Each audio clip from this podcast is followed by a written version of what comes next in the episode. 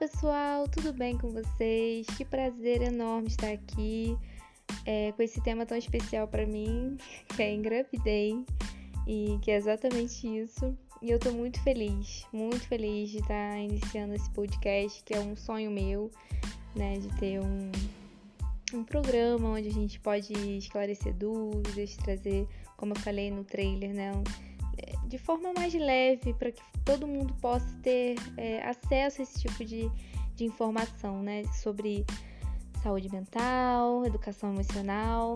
É o meu sonho mesmo e estar tá realizando isso com vocês é muito especial para mim. É, para quem não me conhece, meu nome é Sara Stine, como está escrito aí. Eu sou profissional de saúde mental, sou psicóloga, desde 2016 e sou terapeuta cognitivo comportamental é, e estou me especializando também em terapia dos esquemas. E como eu engravidei, eu tô me interessando bastante em psicologia é, para gestantes, né, perinatal porque eu vejo que eu senti muita falta, né? A gente vai conversar um pouco sobre isso também. Senti muita falta de profissionais que tenham esse olhar, né, é, para gestante, assim. Mas enfim, eu queria falar um pouquinho, né? Vamos começar falando um pouquinho sobre a minha história, né? É, não posso começar simplesmente dizendo que eu engravidei e, e que legal. Não, eu super fui, né, insegura com relação à gestação. E como eu sou terapeuta e quem tá aqui, né, tem interesse em psicologia, nada como uma história, né, para a gente poder entender todo o contexto. Se eu perder o ar, é porque estou com sete meses e Elisa está em cima de mim, né? Do meu diafragma, me matando de falta de ar de vez em quando, né, minha filha? Então vamos que vamos. É... Para começar, eu tenho uma mãe, né, e um pai, mas uma mãe extremamente forte, não demonstra fraqueza para nada. E quando demonstra é engraçado. Inclusive ela vai me matar, né? Que se ela estiver ouvindo isso, ela está com certeza de cara feia. É... A gente mora bem no meio do mato, sempre morou. E uma vez entrou uma cobra dentro de casa. E ela deu um grito de desespero, mas um grito de desespero assim, absurdo. E eu fui ver o que era, era uma cobra até muito bonita, amarela, com verde e tudo mais. E a gente chamou o caseiro, né, daqui da rua pra botar ela pro mato de volta, né? Ela nem é venenosa.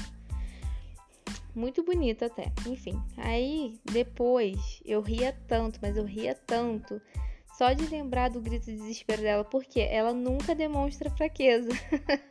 Meu Deus, só de lembrar o molde. Então, quando ela demonstra esse pavor, me dá uma crise de riso, assim. Acho que Freud super explica, né? E, gente, é muito engraçado ver minha mãe vulnerável, né? Por quê? Ela sempre se mostrou forte. E a gente não é, né, totalmente forte o tempo todo, enfim, mas quando ela se mostra assim é muito engraçado. É, não deveria, tá? Te amo, mãe. Enfim, é, por conta de, de né, situações adversas da infância dela, né, gerou medo, insegurança e até mesmo alguns transtornos aí de ansiedade. E hoje, né, minha mãe conquistou inúmeras coisas, fez autoescola, mesmo com medo ela fez autoescola, terminou ensino médio, fez curso e hoje ela trabalha lá na nossa clínica, né, como secretária. Extremamente competente, enfim. É... Mas ter uma mãe, né, gente, ansiosa tem seus percalços. É... a gente, ela acaba tendo, né? A pessoa ansiosa acaba tendo a tendência a ver coisas pelo lado mais negativo, pelo lado mais pessimista, é, ter uma visão mais pessimista das coisas, da vida. Então, é, e é também muito contraditório porque eu tive uma infância muito divertida, né? Ela que dançava, cantava comigo, fez árvore de doce de verdade. É, são coisas que marcam a gente, né? Fazia doce, fazia bolo, fazia inúmeras coisas que fizeram a minha infância ser muito divertida, né? Mas conforme a gente vai crescendo, né, e a gente vai vendo a realidade do mundo, assim, foi um choque, um baque para mim, né? E com meu pai, eu tô falando mais de mãe porque a gente tá falando sobre gestação, né? Mas com meu pai eu via mais a vida de uma maneira mais segura. Meu pai sempre me protegeu. Eu penso no meu pai, eu, eu penso em alívio, descanso, carinho, essas coisas, né? É, viver uma vida mais leve, quando tem problema a gente ri dos problemas e tenta resolver, enfim. A minha vida foi mais ou menos assim. Então foi bem equilibrado em alguns pontos. Mas eu também sou muito intensa, né? Eu, eu nasci de uma família de mulheres que é extremamente intensa com as coisas. É... Assim como a minha mãe, minha avó, mulheres muito fortes, presentes, que foram intensas.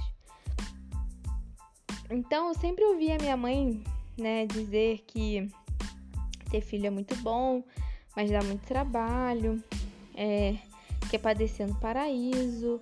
E é tudo isso mesmo. A gente sabe que é tudo isso mesmo, né? Que a gente abre mão de muita coisa. Só que a gente tá falando do quê? De uma mulher ansiosa. Se você é profissional, né, de saúde, você sabe o que eu tô falando. Se você é ansioso também, você sabe como que é. Então a gente tem a tendência mesmo a ser mais é, intenso nas palavras, sente mais as coisas quando a gente tem transtorno de ansiedade. E eu desconfio que minha mãe tem TAG, que é o transtorno de ansiedade generalizado, né? É... Enfim, então ela falava todas essas coisas para mim, né, e para minha irmã, e isso me gerava uma angústia muito grande, né? É, ela é culpada? Não, ela não tem culpa nenhuma disso. Vocês entendem que eu falo da minha mãe com muito orgulho, com muita paz, não tenho mágoa nenhuma disso, mas que acaba gerando algumas coisas dentro da gente, né? E isso me assustava muito. Então, tipo, quando ela falava assim: ser mãe é muito bom, ter filho é muito bom, mas dá muito trabalho. Esse mais me assustava muito. Então, decidi que eu nunca seria mãe eu decidi que esse mais era o suficiente se minha mãe, uma mulher extremamente forte, que não tinha medo de nada, que tudo para ela dava certo, que ela nunca chorava por nada, que ela nunca ela tinha é, essa dificuldade de ser mãe, né? Quem dirá eu que não que era chorona, que era extremamente sensível que tudo que tudo achava ruim, que tudo chorava, enfim.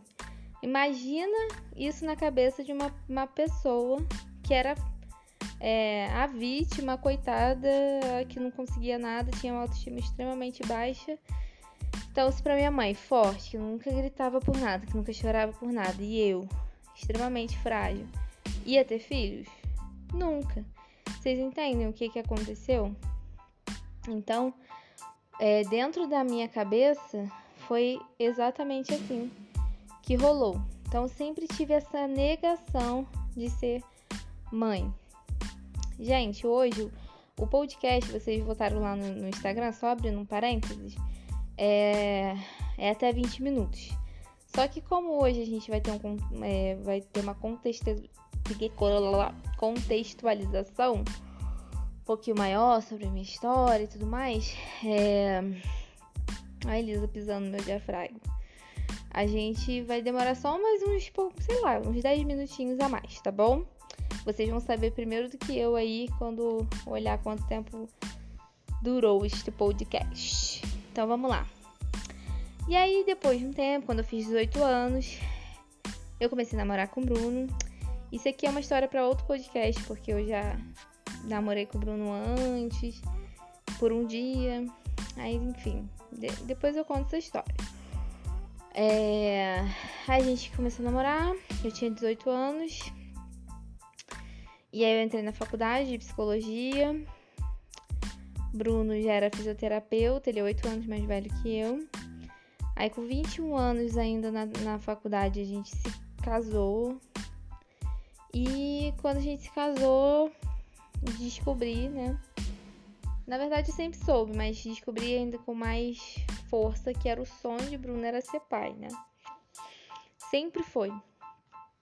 E enfim, a gente demorou bastante para se alinhar como um casal, porque tanto eu quanto o Bruno era, a gente era muito emaranhado com nossas famílias.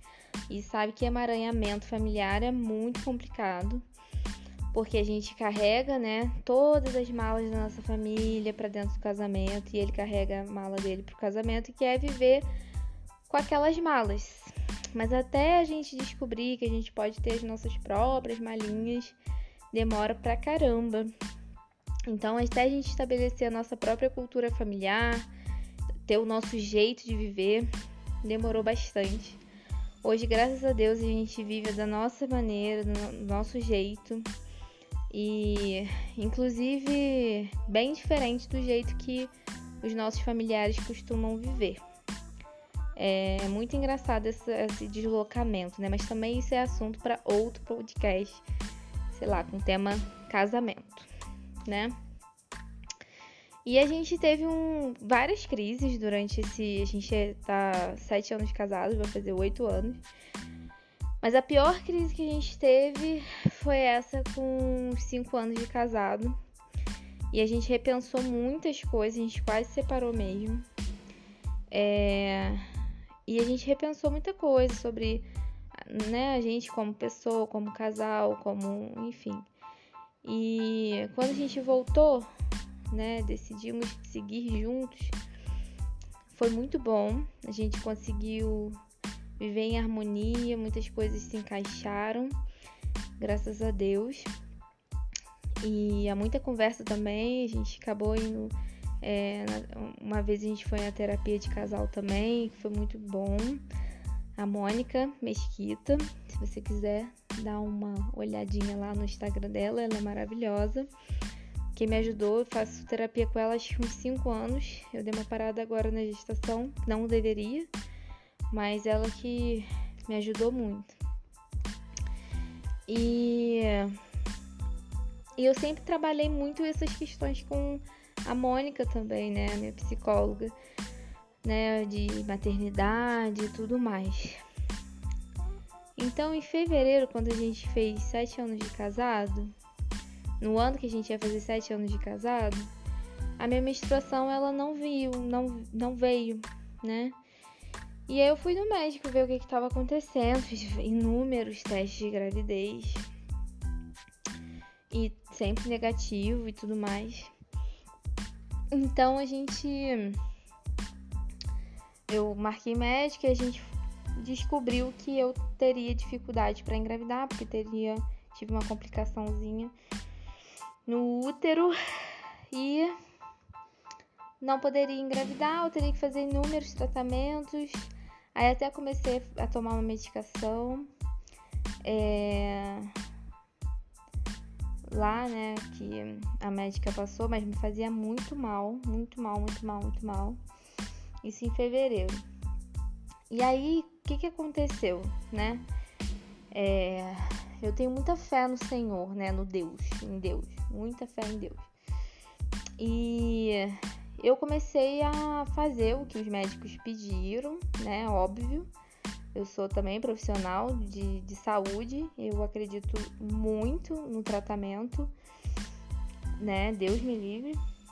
E mas eu tenho muita tive, né? Muita fé em Deus, em Deus em primeiro lugar. E eu comecei a falar com Deus, né, que era uma situação muito complicada para mim e, e ter que pedir um filho. Imagina uma pessoa que decidiu que não teria filhos, descobriu que ia ter dificuldade para ter, e agora estava falando com Deus que teria que me, me ajuda a ter esse filho, né? Então esse filho ele, ele passou a ser gerado no, no meu no, na minha cabeça, vocês entendem? É, ela passou a não ser gerada na, fisicamente, mas emocionalmente dentro de mim.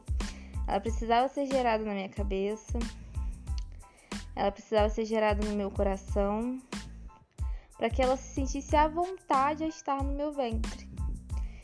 E enquanto ela não se sentisse à vontade para estar no meu ventre, a Elisinha jamais poderia estar aqui com a gente. Então eu comecei a. Sem estar grávida, eu comecei a comprar né, coisas de, de bebê, né? Comecei a fazer o, tratamento e tudo mais, a falar com Deus sobre ter esse bebê. Eu e Bruno, né? A gente também falava muito com Deus sobre isso. Muitos amigos nossos, né, também falavam isso. E em abril eu descobri que estava grávida. Então foi fevereiro eu descobri que não podia e abril eu descobri que estava grávida. E foi assim, deixa eu pensar, qual era qual foi a sensação que eu tive quando descobri que estava grávida. Era como se eu tivesse num limbo. Eu não, eu não tinha. Eu não estava entendendo, acho que estava acontecendo. Então eu não conseguia sentir muitas coisas, sabe? Eu só descobri que estava grávida. Eu falei, caramba, aconteceu. Eu não sabia o que fazer. Mandei mensagem para uma amiga minha, minha irmã de alma. E ela falou: Calma, que gente não tá entendendo. Ninguém tava entendendo nada. Nesse dia, eu descobri segunda-feira na hora do almoço. Justamente nesse dia, Bruno veio almoçar em casa. Mas eu queria que fosse algo especial para ele, sabe? Porque era desejo do coração dele de muito tempo. É, eu queria fazer algo especial para ele, contar para ele de maneira especial. E eu guardei aquilo para mim. E aí, de noite, eu ainda fui na igreja, ainda orei, pedi para Deus consolar meu coração, para Deus me ajudar a contar para Bruno de maneira assim. Eu não tava chateada, não, gente. Vocês, vocês entendem? Que foi um choque, assim, sabe? Porque dois meses atrás eu não podia ter filhos, né? E aí eu queria contar para ele de maneira leve, tranquila, e não tipo caraca, né? Meu Deus, e agora? Né?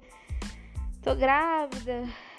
E não queria ficar chorando também, desesperadamente. Queria que fosse uma coisa feliz, alegre, leve, como a gente é. E comprei um sapatinho, contei com essa minha amigona. O marido dela também foi.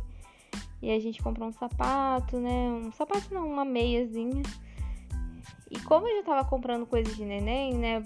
Eu, de noite eu mostrei pra Bruno e Bruno achou que era coisa de, de do enxoval que eu tava fazendo, né? Mas aí eu mostrei pra ele o exame e aí ele ficou todo emocionado. Quem quiser assistir, tá no feed lá do, do meu Instagram. Enfim, depois disso começou os exames e tudo mais. E eu fiquei perdida porque é muita informação, sabe? Parece que que é tipo assim, é muita coisa. Você tem que ah, você já tomou ferro? Você já não sei o que? Você já tomou isso? Você já não sei o que? Você já comprou isso? Olha quantas coisas. Vamos fazer a lista das coisas que tem que comprar, que não sei o que, não sei o que lá, não sei o que lá. E eu falava isso com uma paciente essa semana, né? que às vezes a gente quer viver toda a gestação num único dia. E a gente não é sobreviver as nove meses nesse único dia. É sobreviver, sobreviver, é sobre viver a semana. Então, a primeira semana de gestação, o que, que é para você fazer? Então, eu comecei a me organizar nesse sentido, porque eu estava enlouquecida. Gente, que saco! Tipo, ai, nada, tipo, nada que você fazia era certo, ou o que você pensava era certo. E o que é certo, né? Sei lá, que droga. E, e aí eu comecei a pesquisar do que, que, que a primeira semana era. Aí eu baixei um aplicativo. O aplicativo mostrava aquele ETzinho, né, na barriga. Ai, uma, parecia um troço, né, esquisito, um sapo, sei lá. Ai, gente, tem um sapo no meu ventre. E aí eu comecei a comprar mais coisas, né? Comprar roupinhas bonitinhas. Comecei a ganhar coisas também. A gente começou a ver os móveis, janela, começou a obra do quarto. Tava tudo bem adiantado. Sempre eu e Bruno conversando bastante. Aí eu e Bruno também é, o Bruno começou a ficar também muito inseguro com algumas coisas, o que eu acho que deveria ter muito mais é, conteúdo para pais né, de primeira viagem, pais homens.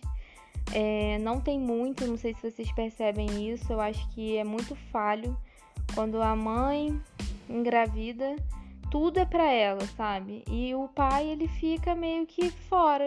E aí depois reclamam, né, que o pai não participa muito, o pai não faz, mas também não tem muita mobilização com relação aos pais, né? E aí se tu quer alguma coisa, se quer algum evento, se quer alguma, alguma informação, você tem que ficar pesquisando. E eu fiquei pesquisando várias coisas, achei até uns livros para Bruno ler. Comprei e tal, mas tipo assim, não é a, o número de coisas que tem para mães. E mesmo assim, gente, eu senti muita falta de muita coisa. Fui ao médico, é, não, não é que o meu médico seja ruim, de forma alguma, acho ele extremamente profissional. Só que não é, tem aquele acolhimento de tipo, como que você tá se sentindo, como que tá sendo isso para você. Porque por médico é tipo assim, mais uma mulher grávida na minha frente, sabe? É claro que conforme os meses foram passando, é, a gente foi criando um vínculo. Mas sabe de início que você quer aquele acolhimento, aquele aconchego de algum profissional e você não tem, sabe? O terapeuta ele faz muito isso, né? Eu sinto falta de sentir falta de receber o que eu dou, né? Essa coisa do acolhimento. Então, senti muita falta disso. É, comecei a ver que tem uma pós-graduação para psicólogo, né? Só tem uma pós-graduação que fala sobre isso e quase não tem nada, né? Nenhum, quase um psicólogo sabe acolher uma mulher grávida. Hoje em dia, é o que eu tava pesquisando, né? São poucas mulheres que têm depressão pós-parto. Eram 20%, se eu não me engano, e agora reduziu pra caramba, acho que foi, esse número foi para 7%, porque a depressão ela, ela, é, ela é adquirida né, durante a gestação, então a depressão né, no, no, no perinatal, não pós, né? Então muita coisa mudou, vem mudando ao longo desses 10 anos para mulher gestante e a gente não está conseguindo acompanhar, não tem um estudo legal para isso. E aí eu pesquisei e achei essa pós que eu tô super interessada em fazer também, por sentir falta desse acolhimento na, na nossa vida, né, na nossa, é, nesse processo de gestacional. Enfim, o que que mudou, né, na minha vida? Eu acho que ah, eu passei a ter mais cuidado ao andar na rua, a gente foi no Rio, aí Bruno até falou assim: caramba, você tá falando muito de assalto, de cair, de tropeçar, de ter cuidado. Então a gente, eu passei a, a ter um pouco mais ansiedade nesse processo de ter mais cuidado, sabe? Ter mais medo de, de, de, acontecer alguma coisa, o que eu nunca tive. Então eu tô tendo que me policiar bastante nesse sentido. É... Oscilando o humor. Caraca, velho, sério, tá sendo pior porque eu demorei muito para conseguir uma estabilidade emocional, porque eu nunca tive. E agora veio pra meio que sair, sair do controle totalmente, né? É, perdi completamente essa, essa estabilidade. Nem sei o que é estabilidade emocional mais, né? Eu tô tendo que ter muito cuidado. Às vezes, principalmente com paciente, né? Que eles não tem nada a ver com isso. Familiar, então, não tem nada a ver com isso. Então, a gente, né, que trabalha com pessoas, é, a gente tem que ter muito cuidado com, de como a gente está, porque a gente tem muita responsabilidade emocion... É, com a emoção do outro, né? Na verdade, eu trabalho com isso, então a gente tem que ter muito cuidado. Eu tenho que respirar fundo antes de todas as sessões. E eu tô impressionada também com a paciente que os pacientes estão tendo comigo, que às vezes tem que sair mais cedo, tem que remarcar alguma consulta, por conta de consultas mesmo médicas minhas, ou porque eu passo mal, ou porque minha pressão baixou. E eles estão tendo muita paciência comigo. Vocês são queridíssimos. Enfim, né? E assim, parece também, eu até anotei aqui, né, que parece que as pessoas não entendem a gente. Mas na verdade não são, não, não é questão das pessoas não entenderem a gente, é que a gente não tá se entendendo. Então, a gente acaba se afastando porque eu não tenho nem o que dizer pra pessoa, sabe? E não é certo se afastar também, porque é tão bom estar próximo de pessoas elas vão dizer para você que tá tudo bem, é assim mesmo. Amigas que têm filhos, né, vão dizer que é isso mesmo. Enfim, o... dois livros na gestação até agora, eu tô com sete meses, né? Que me ajudou bastante foi é, Os Improváveis, da Nívia Soares, que fala bastante também que ela teve gêmeos, e tem uma parte no livro que ela fala também como ela se sentiu. Só que esse livro fala de outras coisas também. Fala sobre machismo, racismo, preconceito. Fala de bastante coisa e esse livro é maravilhoso. Fica a dica aí para vocês. E o livro fundamental para mim, que foi minha amiga que me deu, a Samara que me deu, é As Quatro Estações, da Fernanda Wittwitz, sei lá como é que fala. Ela é sensacional, ela é maravilhosa. E esse livro é um livro para você ler, reler, reler, reler.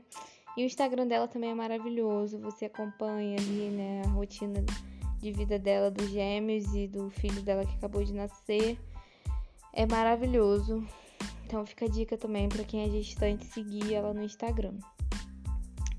Né? Enfim, Bruno tem me dito o tempo todo, sempre me disse que eu vou ser uma excelente mãe, que as coisas vão dar certo. Eu sou muito grata a ele por ele estar tá sempre me dando essa força. Meus amigos também sempre me dando força. Meus pacientes, é incrível. Né? Eles falam para mim que vai dar tudo certo. E eu nem falo, acho que minha cara tá estampada ali na minha cara, né? Para alguns eu até falo que eu tô bem cansada, falta de ar, mas nem para não são todos que eu falo isso. Agora eles estão sabendo, né? Mas até eles falam, né? Principalmente as que já tiveram filhos, que, eu, que vai dar tudo certo, que é assim mesmo.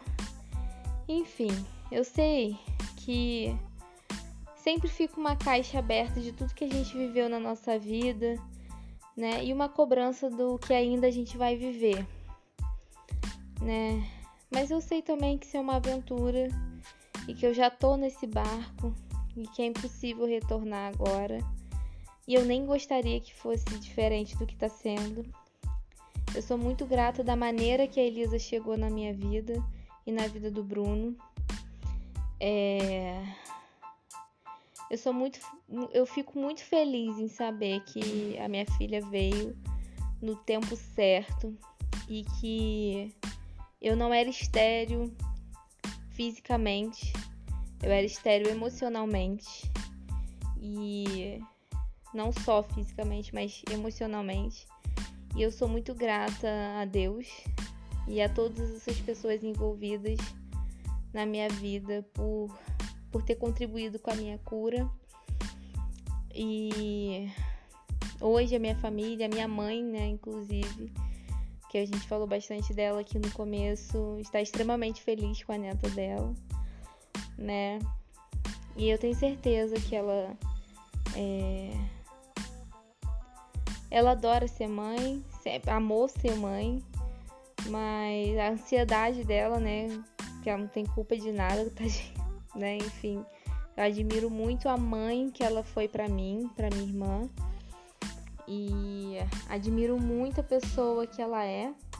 E se eu sou o que eu sou hoje é por conta deles dois, né, do meu pai e da minha mãe. Então eu sou muito grata, né? E às vezes a gente que interpreta as coisas de forma, às vezes não, a gente interpreta o mundo, né, da maneira esquisita, distorcida, né? Mas enfim, gente, é isso. A gente chegou aqui aos 31 minutos. É... O próximo tema, vou colocar lá no Instagram, Sarastine. Segue lá pra gente poder falar um pouquinho sobre outras coisas. Mas eu não poderia começar esse podcast sem falar um pouquinho da minha história, da minha vida com vocês. É... Espero que vocês tenham gostado. E é isso, pessoal. Até semana que vem. Vou tentar postar uma vez por semana, quarta-feira tranquilo para mim. E vamos que vamos, vamos para cima. É nós. Um beijo, meus amores.